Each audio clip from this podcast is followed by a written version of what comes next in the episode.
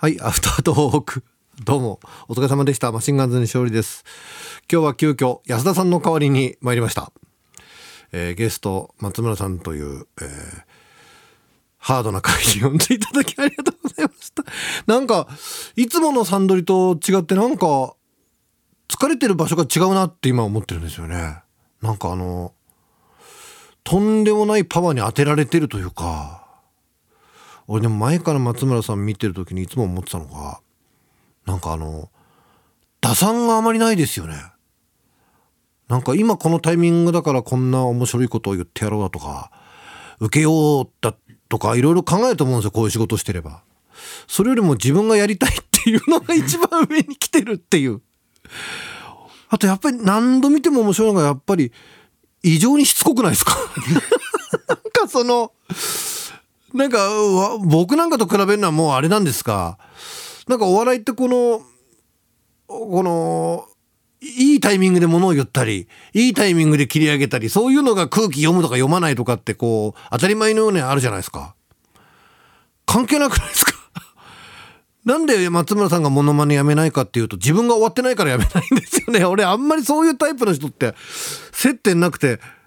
まさに有吉さんなんか逆にもうその空気を読めるもう天性の、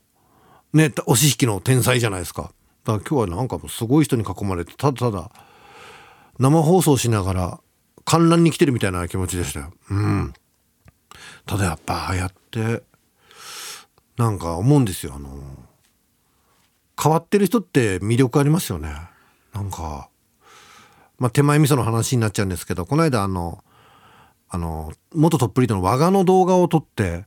和賀が土木作業をしている一日を追うみたいなのを YouTube で撮ったんですよ。そしたらなんかみんないろんな意見あって、なんか、かわいそうだって人もいれば、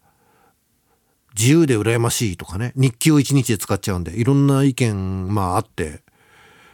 まあ当然だと思うんですけど、俺が一番初めに思ったのは、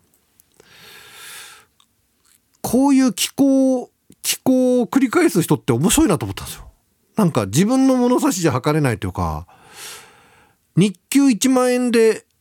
家に帰る時には1万円ほぼなくなってるっていう のってなんか、その、何のためなんだろうとか、もったいないんじゃないかっていう気持ちを無視してるんですよね。で、まあ映ってないとこでも我がに聞いたりするんですけど、我がはなんで例えば昼飯に2,000円弱使うんだって聞いたら、食べたいからって言うんですよ。あ、それは俺は思いつかないな。食べたいからの前にいっぱい入るな。なんか気持ちがいっぱい入るじゃないですか。だからなんか、俺やっぱり芸人って人の魅力ってそういうなんか自分じゃできなかったり、人から見てなんだこれは ってことってすごく大事なのかなと、まあ失礼ですが松村さんの今日の見て思いましたね。やっぱりその変わってる人のことを気にしないがすごくいい風に回る仕事って他ないじゃないですか あんまりね。だからまさに本当にお笑い芸人をやるべくしてやる人っていうのはああいう人なんだなと思いましたね。で結論としてはやっぱりなんか面白みのない自分が嫌になった回ですね。ちょっとまあ宣言しとこうかな。もうちょっと俺も変わ気考を繰り返すような人間になろうと思いますね。